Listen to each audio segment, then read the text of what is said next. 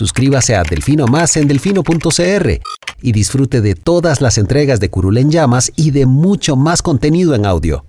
Delfino.cr El chuchinguismo político. Chuchenga, diputado, chuchenga. Si va a ser por nosotros que este país se puede ir a la mierda. Y en lugar de ponerle Instituto Nacional de las Mujeres, ponerle Instituto Nacional de las Lesbianas. No tengo dinero ni nada que dar.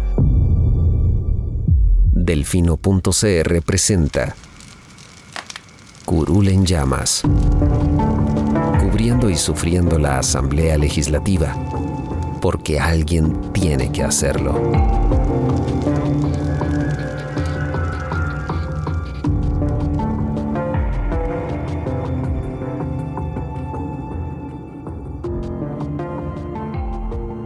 Hola queridos suscriptores de Delfino.cr, bienvenidos a un nuevo programa de Curul en Llamas, el podcast semanal donde les comentamos los temas más relevantes e irrelevantes de la Asamblea Legislativa. Les saluda Luis Madrigal desde el 28 de mayo del 2021, como siempre en compañía de... May, espero que todas y todos estén bien. Esta semana los temas de los que vamos a hablar son la interpelación que no fue, eh, las narcovisitas a la Asamblea Legislativa, el Día de la Oración, eh, que se aprobó esta semana, y algunos temas breves y varios demás.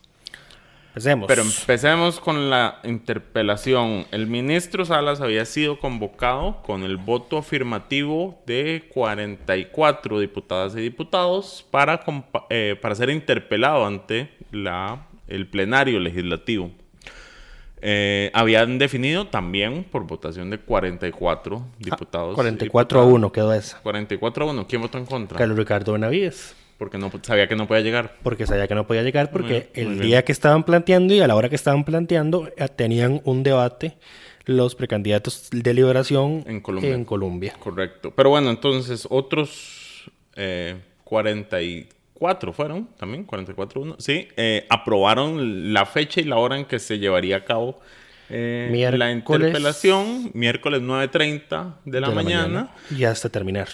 Eh, miércoles 20. ¿Cuánto era? 25. Hoy es 28 y es viernes. Jueves 27, miércoles 26. Miércoles 26. Dato, Voy a, re- voy a revisar porque es capaz que hasta en eso fallé en la matemática. Digamos. Dato curioso. sí, es miércoles el, 26. el dato curioso que yo creo que no se dieron cuenta fue que el, el miércoles 5, justamente tres semanas antes, tampoco pudieron tener sesión de plenario porque no hubo quórum, en parte porque eh, varios diputados tenían su cita, tuvieron su cita de vacunación esa mañana. Entre ellos, don Roberto Thompson, don Luis Fernando Chacón, don Wilmer Ramos, y no recuerdo si hubo alguien más. Otro Roberto, creo, Otro Roberto. mm, me parece. Pero, pero bueno, yo creo que eran cuatro. Si no me equivoco, eran cuatro.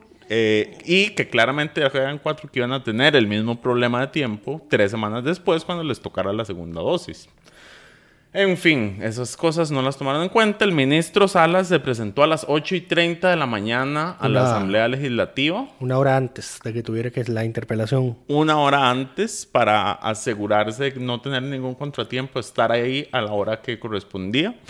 Y eh, llegadas las 9 y 30 de la mañana, no habían suficientes diputados y diputadas presentes para iniciar la sesión, entonces tuvieron que eh, Cerrar puertas, pasar lista. Había seis diputados de liberación ausentes, cuatro del PAC, cuatro del PUSC, tres independientes, dos de restauración, uno del Frente Amplio, uno del Republicano y una de Integración Nacional. Eh, con permiso, eh, don Rodolfo Peña Flores, que todavía está hospitalizado por COVID, eh, está grave. Todavía.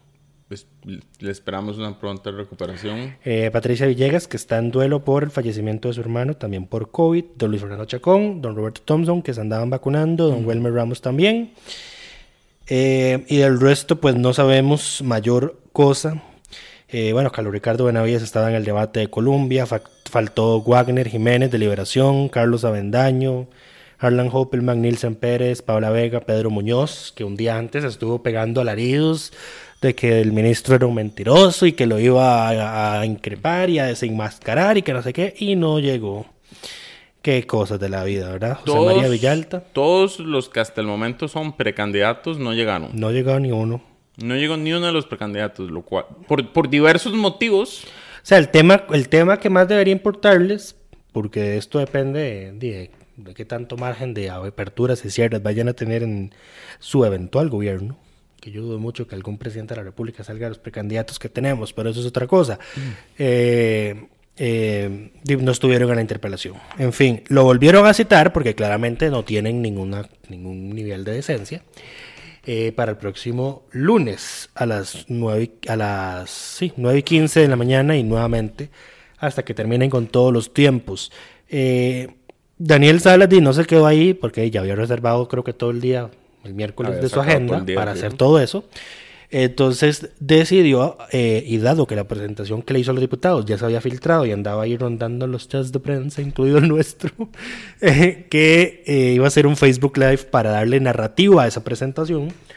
Eh, yo creo que no queda nada más que lamentarse de que los diputados no lo hayan podido ver de primeros o con esa narrativa de primeros, porque contenía información bastante valiosa, como por ejemplo de que en enero se habían fijado metas de cuántas vacunas íbamos a recibir al finalizar junio y cuántas personas íbamos a tener con primera dosis a primero, a- al finalizar junio. Eh, recapituló los criterios con los que se evaluaron las vacunas, candidatos en el momento en que se evaluaron, eh, una clase de qué hace cada institución, el recordatorio de que ya el gobierno no está impidiendo al sector privado eh, importar vacunas, sino que son las farmacéuticas quienes no están vendiendo al sector privado. Y no menos importante, el listado completo de gestiones que ha hecho el país con Moderna, con Johnson Johnson, con Sputnik y con Sinopharm para adquirir la vacuna de esas marcas y que ninguna ha dado resultados, porque eh, o todas dicen que toda su producción de este año ya está comprometida y no pueden enviar nada hasta el otro año, o en el caso de la Rusia y la China, no hay respuesta oficial de que tengan disponibilidad para hacer entregas al país. A pesar de que inclusive entre las gestiones figuran unas que se hicieron directamente para, con el embajador de China en Costa Rica. Entonces así están las cosas. Eh, yo esperaría que los diputados, dado que la presentación está ahí grabada en el Facebook Live del Ministerio de Salud, puedan haber usado el miércoles que no trabajaron, porque perdieron todo el miércoles. No hubo plenario ni sacado comisiones. todo el, vier- todo el día para la sesión. Eh, espero que hayan usado el miércoles para ver esa presentación, para tachar preguntas reiterativas eh, y centrarse en, en cosas que verdaderamente importantes. Eh, pero nuevamente, yo no espero Pero bueno, mayor cosa. Aquí lo, lo importante sería que los diputados lleguen el lunes a hacer las preguntas y las dudas que les queden con la información que ya hay disponible. Uno esperaría que mejoren sus calidades, sus preguntas, que hay unas que no tengan que hacer porque ya fueron respondidas, pero bueno, eso yo creo que es esperar mucho de, de una asamblea legislativa en tiempos electorales. Sí, bueno, bueno, ese es el tema con don Daniel Salas. Pasamos a las Narcovisitas. Em, según dio a conocer La Nación, me parece. Eh, vamos a ver. El martes de esta semana se realizaron más de 40 operativos en todo el país para desarticular una organización dedicada al tráfico de cocaína hacia Europa mediante el- la contaminación de contenedores, creo que es el término que usan.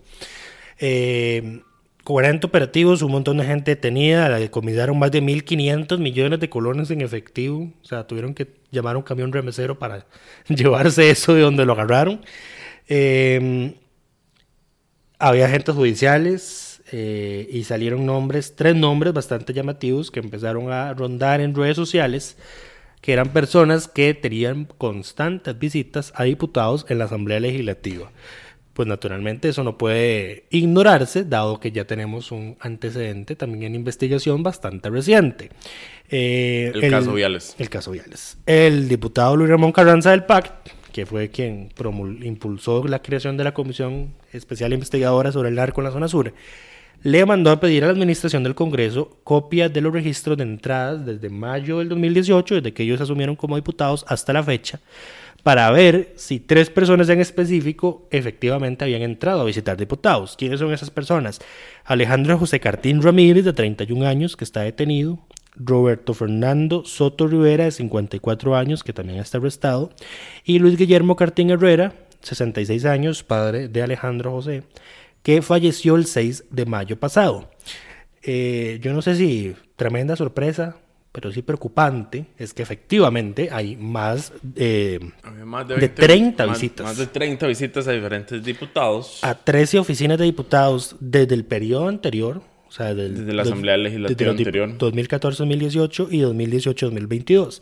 El diputado que tiene más visitas de esas tres personas es el social cristiano Oscar Cascante Cascante. Eh, la última, Dale. dale, eh, la última de esas visitas ocurrió el lunes, Recordemos un día antes de que los arrestaran. un día antes de que los arrestaran y el mismo día en que se hizo el cambio en la comisión. Aquí, a ver, uno, Contexto. uno puede... eh, correlación no significa causalidad, necesariamente. Pero lo que pasó fue, eh, bueno, recordemos, la comisión que se creó a raíz del caso Viales eh, cuenta con una, un representante de la unidad, del- de la fracción de la unidad, en la cual la unidad había decidido no utilizar y se le, le había cedido ese campo a Eric Rodríguez Steller.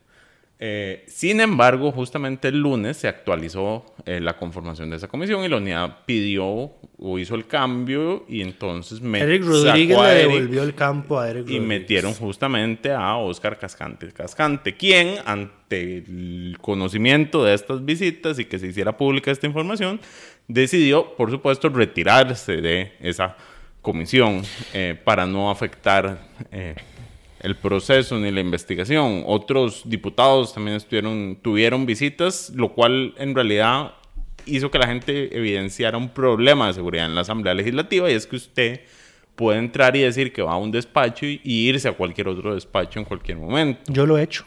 Lo, En el anterior edificio lo hice. lo único que usted ocupa es que alguien en el despacho diga que lo dejen pasar. Sí.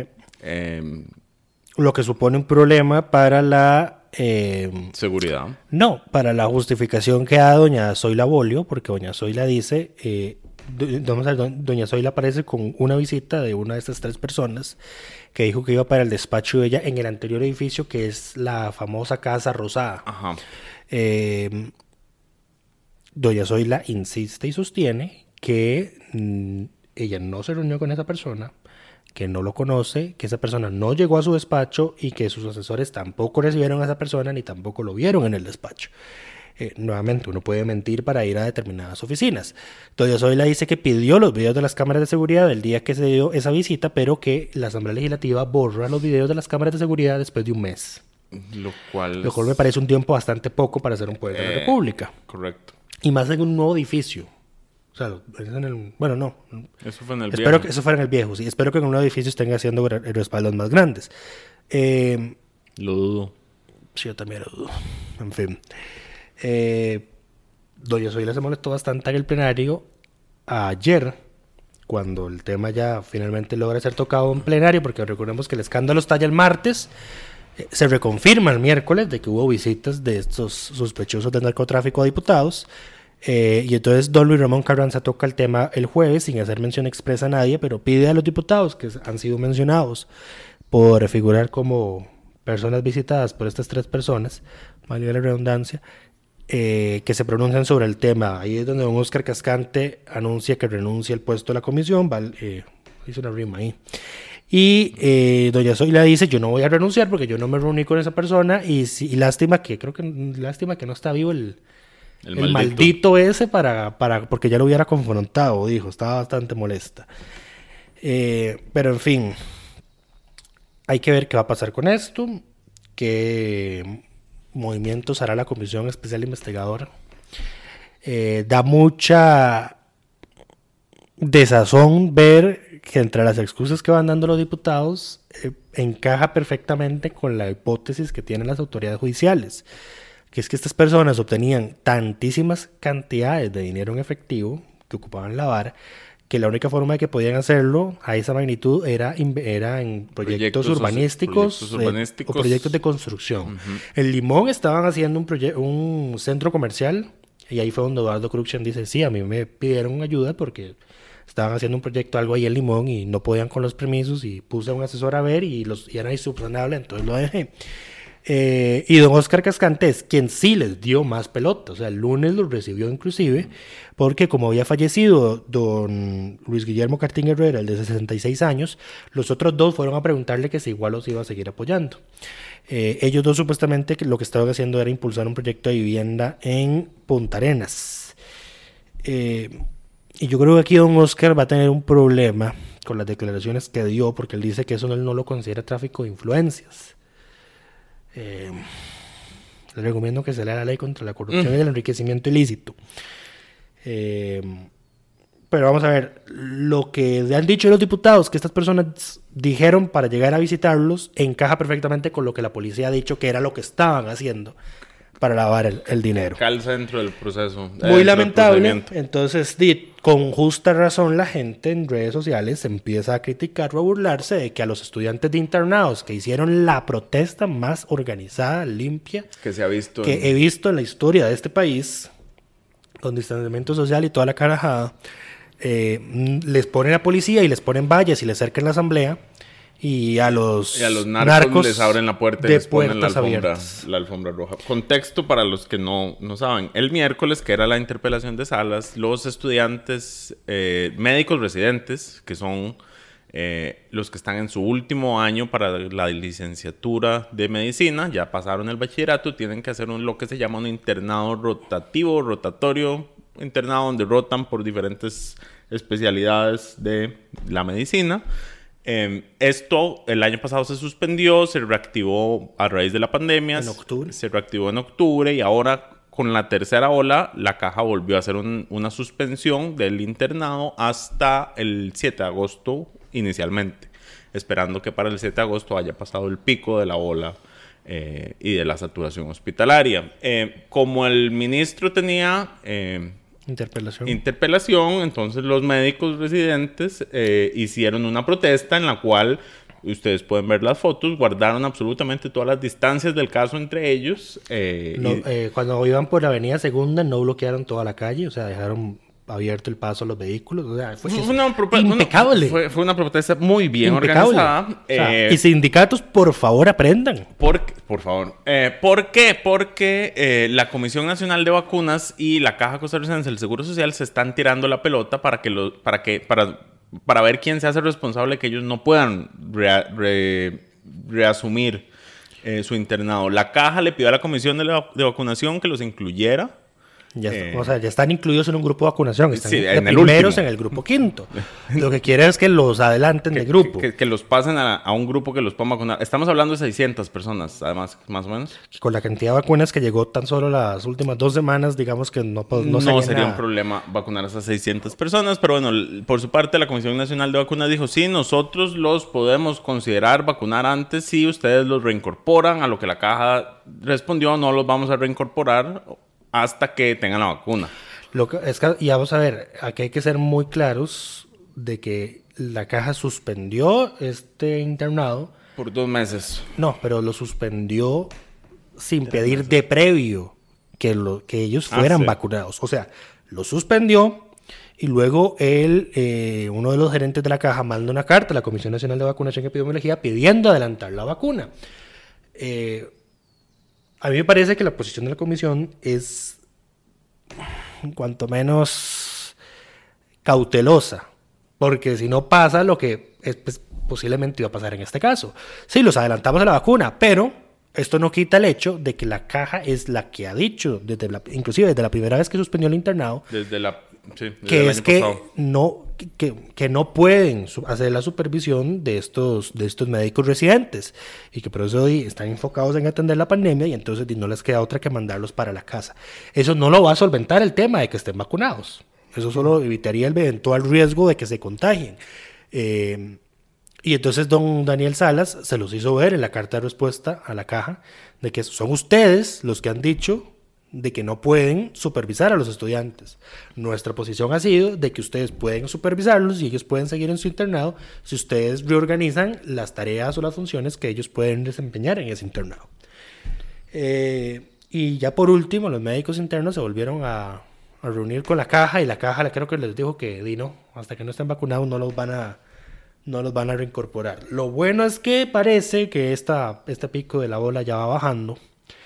Eh, parece que tan rápido como subió, eh, ligeramente tan igual está, está descendiendo. Igual los niveles de ocupación hospitalaria no los vamos a ver bajar hasta varias semanas después de que pase el pico. La mortalidad igual va a seguir subiendo hasta que bajen los niveles de hospitalización. Ya la caja empleó, puso en marcha estrategias agresivas de testeo con antígenos. Ay, lo que hubiéramos hecho del día uno con eso. O sea, es que uno, uno empieza a ver en retrospectiva y es como, o sea, la OMS se ha equivocado en muchas cosas con la pandemia, sí.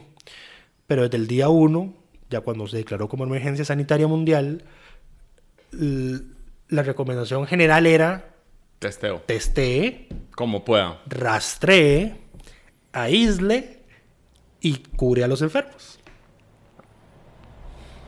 Y fallamos en todo eso. Fallamos. Fallamos, es- hemos fallado en todo eso. Pero bueno, nos desviamos del tema por la protesta. Eh, no, en realidad ya habíamos No, terminado. no, con... sí, no es eso, es que esta semana la asamblea ha sido, fue una absoluta, fue un, abs- un absoluto circo, o sea, es- da vergüenza. Eh, tenemos que sacar un temita más para, para rellenar tiempo, si no, no hacerles un programa tan aburrido. Correcto. El último tema es que eh, se aprobó una moción impulsada por Jonathan Prendas, me parece. Eh, Por los, neo, los neorepublicanos, Exacto. Eh, por los independientes afines a Fabricio Alvarado. que Eh, también tenían firmas del PUSC, de liberación, había, de había. restauración. Había muchas firmas, o sea, Sí, creo que solo el PAC y el Frente Amplio no la, no la firmaban. es probable. Pero bueno, em, la moción lo que dice es que se haga un llamado al pueblo costarricense que se una en oración el 30 de mayo por la salud física, psicológica y económica de sus habitantes. Básicamente nada. Eh, la pregunta es por qué está la Asamblea Legislativa votando este tipo de mociones sin sentido y sin contenido. Eh, una opción podría ser porque tienen demasiados escándalos y necesitan desviar la atención. No, digo yo, ¿cómo es que dejan que esto se vote? O sea, esto era una proposición. Ah, sí, esto es eh, esto se entera responsabilidad de la presidenta Silvia Hernández, quien alega que un criterio de servicios técnicos dijo que esta moción sí era una moción de orden y no una proposición. Esto jamás era una moción de Esto orden. no es una moción de orden. La moción de orden es para alterar los asuntos de la agenda del plenario. ¿Qué tiene que ver alterar la agenda de, de- del plenario con que la gente ore un domingo, que no hay sesiones de plenario? ¿Me puede explicar? Es un desastre. Empezando por ahí. Eh, si hubiera sido proposición, nuevamente, como lo dijimos la semana pasada, hubiera caído a los últimos lugares de la agenda.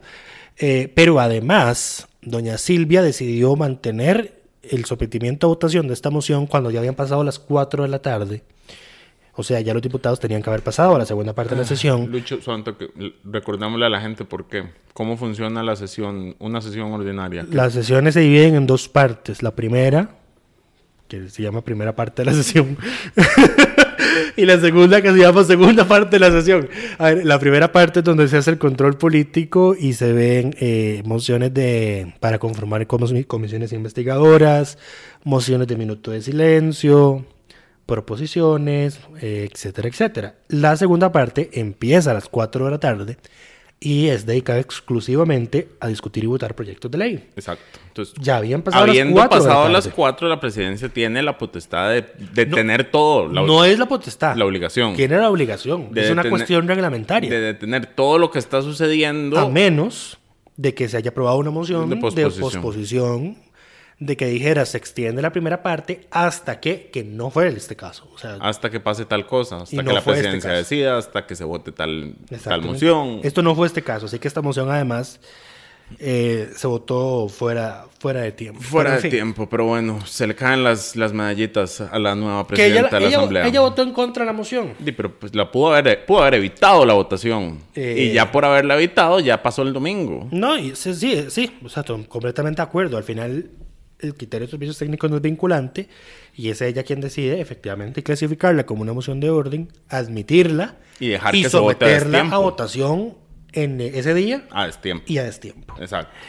Eh, Todas las faltas. No sé qué, qué habrá ahí para que, para que eso fuera necesario, digamos. Lo que sí es cierto es que previamente eh, se había sometido a una moción de posposición para pasar a ver proyectos de ley. Y la votaron en contra. Eh. Porque querían ver la moción esa de, La, del la día de famosa moción es que las prioridades de En esta gente. fin, Pero personas que no necesitan eh, que un poder público, poder político les diga cuándo orar. bueno, es que si querían hacer el llamado, que lo hagan desde sus redes sociales. Ya lo habían hecho las hacer un- iglesias. hacer, hacer un llamado. No le corresponde a la asamblea hacer llamados de este tipo. Pero bueno. Eh, pasamos a temas breves y varios. Empleo público terminó por fin después Gracias, de... Jesús. ¿Cuánto fueron? ¿Tres meses de trámite de mociones? Eh, tres, dos.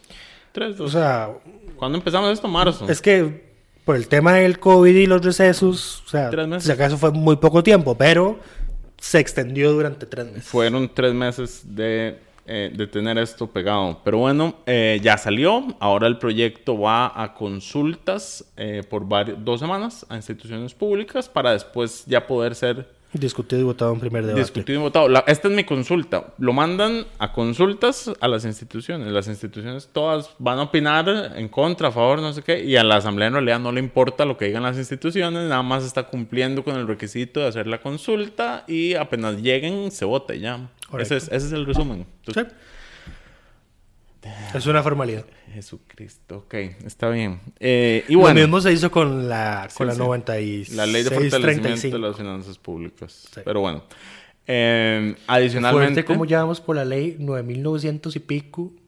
Y esa del 2018 era la 9635. Ah, es- mm, Así es como uno ve la, la dimensión de. Perdón. Así es como uno ve la dimensión de todo lo que se ha Correcto. aprobado. Em, ¿Qué fue lo más destacado de esta semana de empleo público? Que se volvió a rechazar la moción para eh, quitarle los los 500 500, litros. litros. de gasolina a y los diputados. Em, hubo quienes dijeron que era inconexo, hubo quienes dijeron que eso se reforma, digamos, por un proyecto específico. Siguen sin presentarlo, ese es el tema. Sigue sin presentarse ese proyecto específico que solucionaría esto sin necesidad de que pase por la ley de empleo público. Eh, y no, bueno, en realidad se ha presentado. ¿A dónde?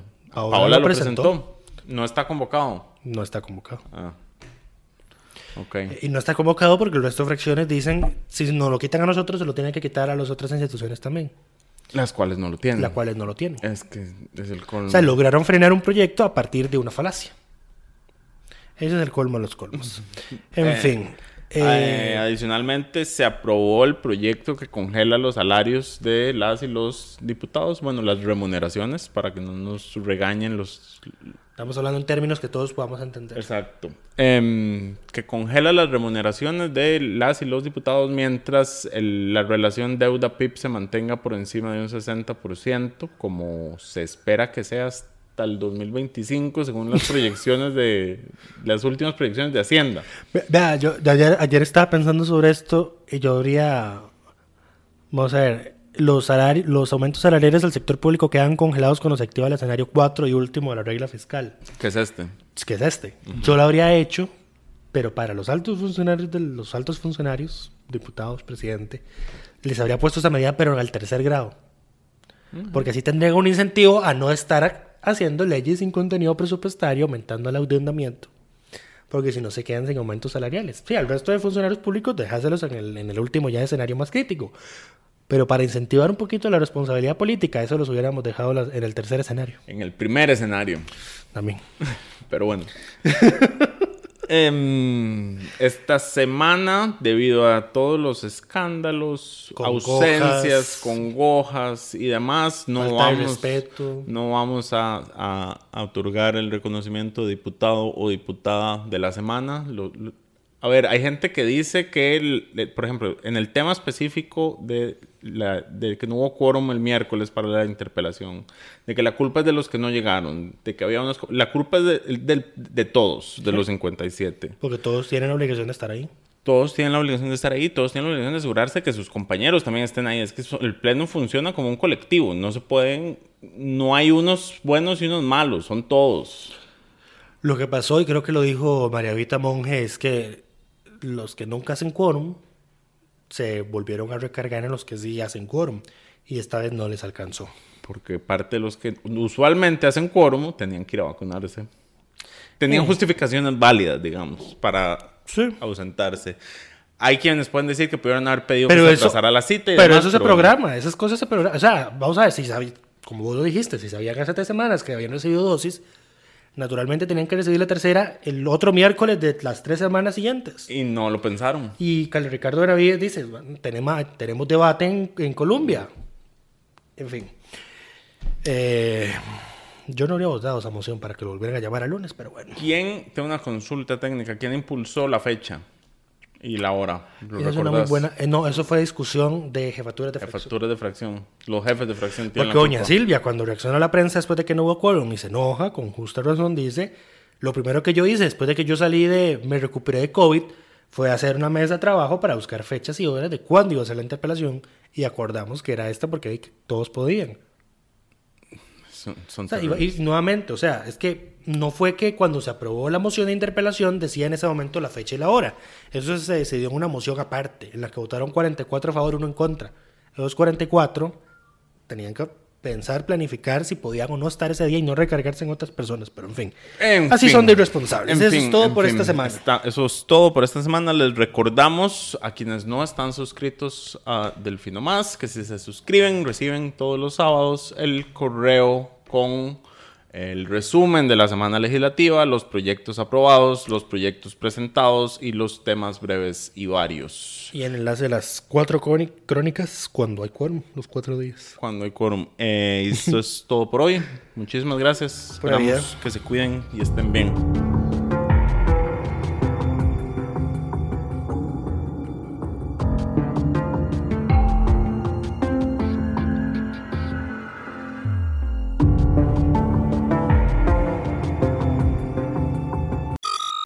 Suscríbase a Delfino Más en delfino.cr y disfrute de todas las entregas de Curul en Llamas y de mucho más contenido en audio.